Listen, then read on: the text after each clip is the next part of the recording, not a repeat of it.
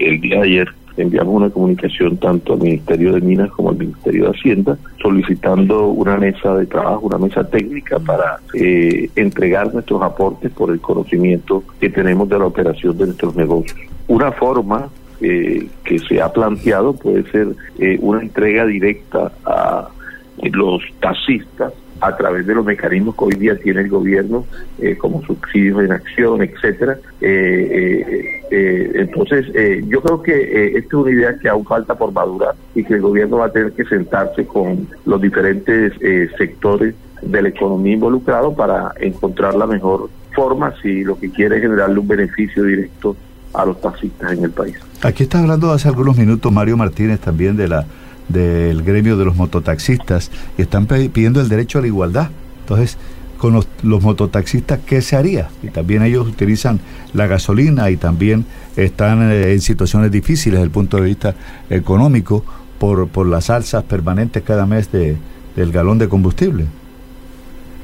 Bueno, justamente ese es el temor que se tiene ante una el anuncio de una medida de este tipo, que seguramente otros sectores económicos eh, eh, aduciendo el derecho a igualdad van a solicitar los mismos beneficios. Yo creo que eh, es una medida que realmente puede generar más eh, problemas que, mm. que beneficios, pero el gobierno debe revisarla y debe ver en el evento que decide implementarla cómo haría la implementación de la misma. Óigame, doctor eh, Jairo Gómez, el director ejecutivo de Fendi Petróleo, ¿esto afectaría el fondo de estabilización y además, la otra pregunta es, en este momento, con estos cobros, ¿este fondo de estabilización todavía no ha llegado a, su límite? ¿Todavía no se puede hablar de, que tenga estabilización? Bueno, por supuesto, cualquier tipo de subsidio que el gobierno eh, entregue en materia de combustible va siempre con cargo al Fondo de Estabilización de Precios de los Combustibles.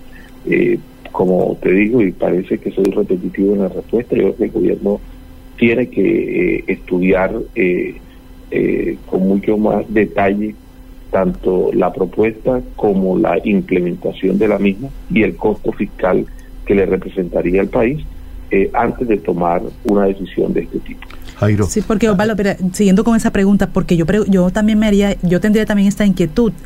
Si de alguna forma no alcanza para este fondo de, estabilización estos recursos que con esa tarifa diferencial no es posible que de pronto se vaya a incrementar a la otra parte del que está utilizando el normal que utiliza la gasolina, no sería de pronto un poco contraproducente y podría eh, eh, causar un incremento aún mayor del que tenemos esos 600 pesos. O sea, son tantas cosas que hay que analizar, como lo dice también el doctor Jairo Gómez, tantos, tantas puntas que le salen a esta propuesta que de qué manera podría afectar y hay que mirar de todos lados cómo podría tener esos efectos, eh, sobre todo en la gente, ¿no? Al usuario, el usuario en general.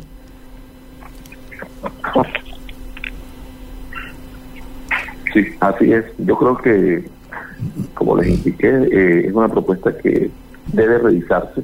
Es una propuesta que el gobierno la tiene pensada desde su plan de gobierno, pero seguramente en la implementación va a tener que hacer algunos cambios. Yo creo que la mejor manera, si el gobierno quiere generar un beneficio directo a un grupo de personas que son los taxistas en el país, pudiera ser entregarle un beneficio a través de los portales que hoy día tiene para entregar beneficios a personas de la tercera edad o a personas de jóvenes. Entonces, eh, eso pudiera ser una manera porque ya está totalmente comprobado que cuando eh, en el país o en algunas otras regiones del mundo se hacen estos temas de entrega de beneficios sectoriales, eh, termina también eso promoviendo de alguna manera eh, la corrupción. Entonces, ojalá y el gobierno revise todas estas medidas antes de tomar una decisión definitiva. Jairo, mire, aquí nos están preguntando los oyentes que también participan a través del WhatsApp 318-632-4523, una vez más agradeciéndole su atención. Los impuestos, la sobretasa, lo que encarece realmente la gasolina son las arandelas de la, del galón de gasolina cuando los expenden ustedes por las medidas que se toman por parte de los gobiernos distritales y municipales, ¿no? ¿A cuánto asciende, ¿a cuánto asciende ese tipo de impuestos?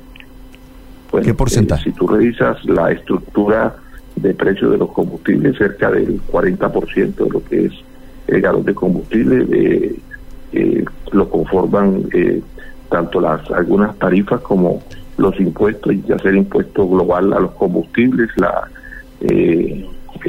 eh, la sobretasa a la gasolina, que es del 25%, o la sobretasa a la CPM. Pero hay que entender que todos estos impuestos, cuando fueron creados, tienen una destinación específica y seguramente el gobierno no va a querer meterse con ellos.